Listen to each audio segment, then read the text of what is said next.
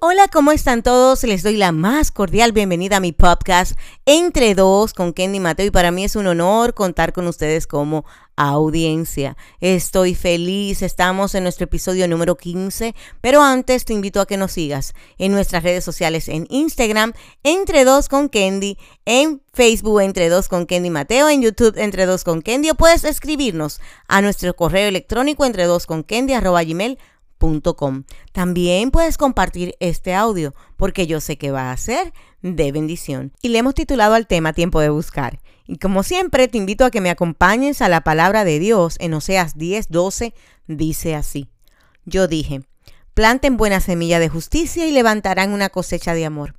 Haré la dura tierra de sus corazones porque ahora es tiempo de buscar al Señor, para que Él venga y haga llover justicia sobre ustedes. Excelente palabra. Nos recuerda una vez más que nuestra búsqueda no debe estar desenfocada, sino que nuestra búsqueda debe estar clara. ¿Y dónde buscar? Bueno, en el Señor.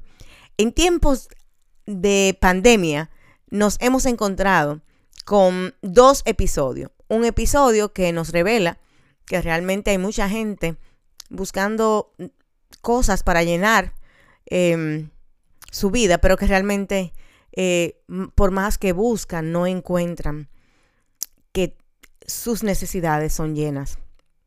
Al contrario, vemos mucha gente alejada del Señor en tiempo donde hay que buscar de Él. Miren, hoy el Señor quiere que usted abra su corazón y su mente y nos demos cuenta realmente qué es lo que realmente buscamos. Usted busca llenar todos sus vacíos, pero nada de lo que está allá afuera puede semejarse a la llenura que nos da el Señor en nuestras vidas. Cuando nosotros comenzamos a poner todo en la mano del Señor, nos damos cuenta eh, cuán agradable es eh, las maravillas del Señor.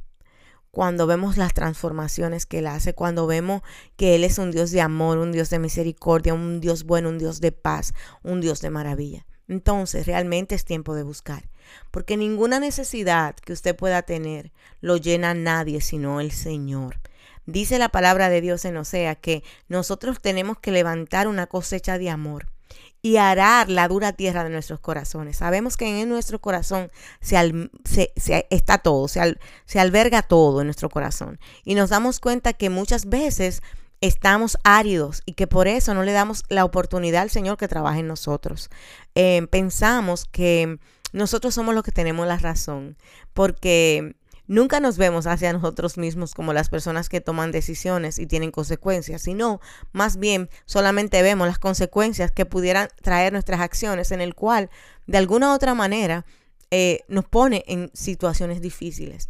Pero realmente estás buscando tú eso que llena que realmente va a saciarte, que te va a dar esa, em, te va a quitar esa sed que tú pudieras tener de buscar, de buscar y no encontrar nada. Dios lo puede hacer, Dios lo hace.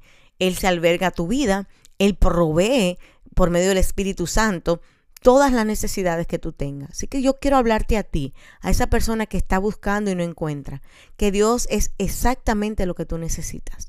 Dios es la horma de tu zapato. Dios es el que te va a poder ayudar a salir de cualquier situación, por más difícil que sea. Por eso también ahora le hablo a aquellos que estamos aquí y que eh, ya conocen del Señor. No abandone a tu Padre. No lo cambies por nada. Eh, no lo apartes de ti porque Él siempre y lo único que quiere es tratar de que nosotros como sus hijos estemos bendecidos y amparados por Él. Hoy quiero orar por todas esas personas, ¿verdad? Que hoy eh, en algún momento están apartados del Señor, pero que hoy vuelven a reconciliar su vida con Él. Quiero que eh, hagas esta oración conmigo. Señor, vengo delante de ti en este momento, dándote gracias porque una vez más te ha tocado los corazones de todas las personas, Señor, que hoy se encuentran otra vez contigo.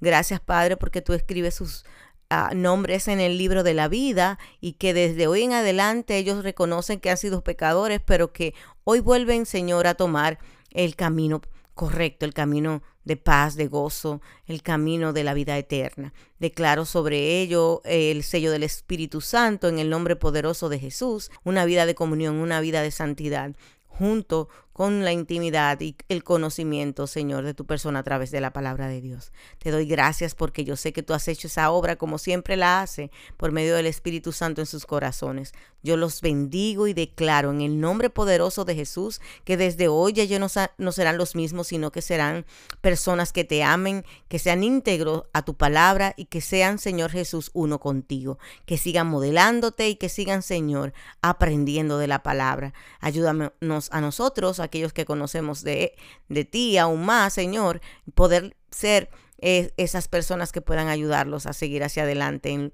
en cualquier circunstancia, en el nombre poderoso de Jesús. Amén y amén. Te doy gracias porque yo sé que desde hoy en adelante tu vida no va a ser igual, va a ser totalmente diferente vamos eh, quizás a tener algunos retos, pero no estamos solos, ya estamos junto con el Espíritu Santo. Tienes una gran familia aquí en el cual puedes seguir confiando.